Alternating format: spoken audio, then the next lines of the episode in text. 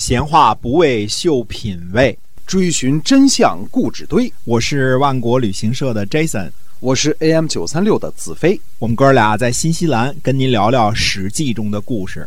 各位亲爱的听友们，大家好，欢迎回到我们的节目中啊，来继续跟您讲《史记》中的故事。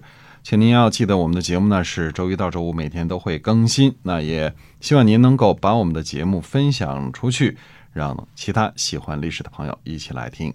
嗯，是的。那么抛开郑国这边不提啊，回头呢追溯一下鲁国在公元前五百六十二年初的这个事情，因为这年打仗打得太厉害了嘛，我们一气儿就讲完了郑国这点事儿啊。那么公元前五百六十二年年初的时候呢，春天啊，鲁国的季武子呢准备创建三军，他就告诉这个叔孙木子说呢，他说请创建三军，三家呢各自征兵。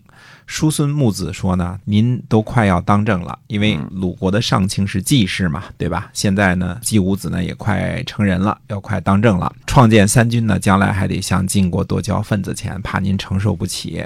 季武子呢，坚决的请求。叔孙木子说呢：‘那么就结盟发誓吧。’于是呢，季孙、孟孙、叔孙三家呢，在鲁喜公的庙门结盟发誓，然后呢，又在闹市呢发下咒语。”发誓和咒语，咒语呢就是如果不怎么怎么样，就怎么怎么样。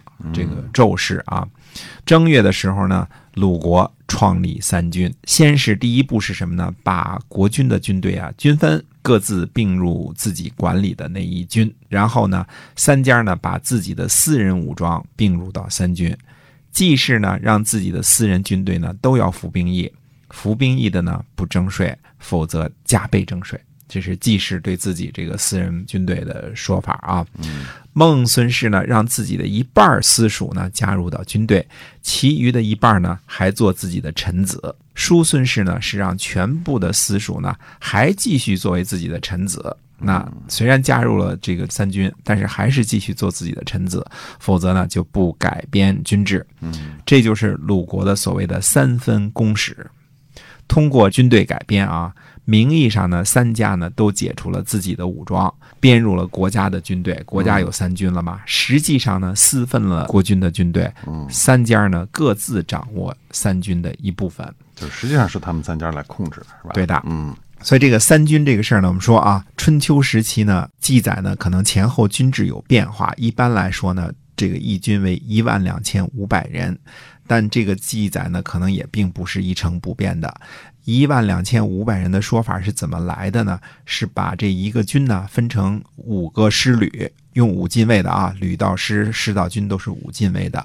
这样的话呢，等于是两千五百人一个师，对吧？这样算起来呢，差不多是五百辆战车，因为。各两千五百人跟随着这个一百辆战车嘛，这样全国的军力呢，三军相当于五百辆战车啊，一万两千五百人，每辆战车呢，差不多带领二十名士兵来计算的，大约是啊。可是呢，也有记录说呢，一辆兵车的所谓一胜或者叫一电这个税负的这个单位呢，它应该是什么呢？应该是一辆兵车，三名甲士，七十二名步兵。合起来是七十五个人，是一个一族，对吧？嗯，那么这俩数呢，对在一起就对不上了，对吧？因为这样怎么对都对不上嘛。对，呃，我个人的感觉呢，可能是各个诸侯国的这个车兵和步兵的建制，并不可能是完全统一的，有的可能车多，有的可能兵多，对吧？这个是不一样的，所以对不上了。对，那么周朝的制度是天子六军，大的诸侯三军，中等诸侯二军，小的诸侯一军。以鲁国的实力来说呢，可能建一军，我觉得还算说得过去，对吧？因为他不是一个大诸侯嘛。你想，呃，晋国才四个军，现在啊，晋国才四个军。那么怎么说呢？鲁国人也少，这个车也少，这个经济基础也小，对吧？但是呢，鲁国呢，确实它的生存环境呢不怎么好，密而稠稠啊。那天郑国都来打了一顿，是吧？这个邻居太多，容易生事儿啊。嗯，那么。估计鲁国这三军的实力，那要跟晋国这三军一块放对儿，那肯定不是个儿，可可能编制都不够啊，可能编制都没有那么多人，一万两千五百人够不了，可能一个军也就是六七千，说不定啊。对，这个没那么齐备的，就是兵员不是那么完整。季武子呢要建立三军，也可能是认为呢鲁国应该成为军事大国啊，嗯因为鲁国前边几个国君这个扩军的速度还是挺大的，又是什么，嗯，这个出水母啊，又是什么这个丘甲制啊，这都是往这个军事扩张的道路上走的啊。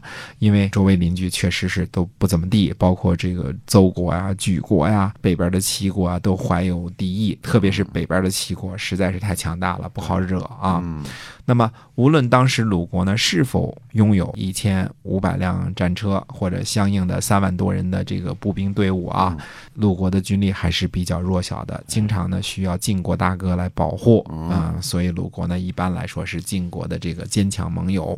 但是鲁国三个军一建立呢，它的结果是什么？从此鲁国的公使更加削弱了。原来军队是属于公使的，季孙氏、叔孙氏、孟孙氏各自有自己的武装，对吧？那现在呢，变成说建成三个军了，三个军的军长，一个是季孙氏，一个是叔孙氏，一个是孟孙氏，他们掌控。虽然他们的私塾也并入了，但是国军手里就没有直接指挥的军队了。嗯，对他们三个指挥。哎，嗯等于说这个改制呢，鲁国建三军还有一个什么问题呢？这个军赋肯定也都归了三家了。对吧啊？征收上来的这些个费用啊，都归了三家了。军权、军赋都掌握在三家手里的时候呢，实际上鲁国是最早实现了从各个方面架空了国君了。没有经济权，没有军事权，哎，那你就剩下一个空架子了嘛，对吧？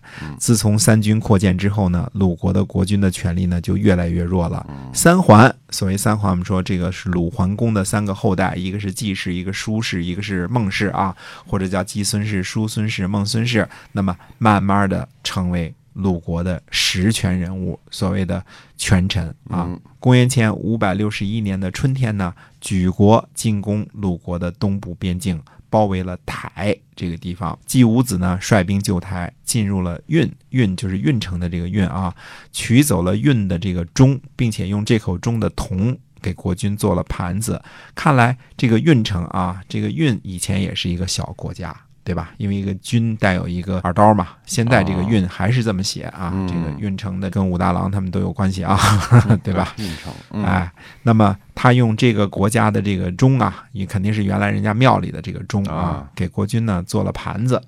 这年秋天的时候呢，吴王寿梦卒，这个是一开始晋国准备联系的这位国君啊，那也去参加过盟会。那么鲁国人呢，到周庙哭吊吴王。这也是诸侯呢承认了吴国，并且相互通什么聘问之礼之后的这个证明啊，因为承认不承认是不一样的。周朝的制度呢，诸侯有了丧事儿啊，就是别的诸侯有了丧事儿之后，外姓在庙外边哭吊，同姓在宗庙哭吊。鲁国的宗庙呢是周公的庙，就是这一个祖宗是不一样的，宗是周公下来叫宗庙。那么同宗的呢，在祖庙哭吊。鲁国的祖庙呢是周文王的庙，哦哎，同族的呢在父辈的庙里哭掉，因为吴王寿梦是姬姓嘛，吴太伯的后裔嘛，对吧？嗯所以呢，就到周庙，也就是说周文王的庙里哭掉，这是合乎周礼的。这个祖宗还都是不一样的，嗯祖宗族调的方式都是不不一样的。嗯哎，同年冬天呢，楚国出兵讨伐宋国，驻军在阳梁。阳梁呢，位于今天的河南商丘东南。楚国讨伐宋国呢，是为了报复晋国，把郑国收归在晋国同盟国之内。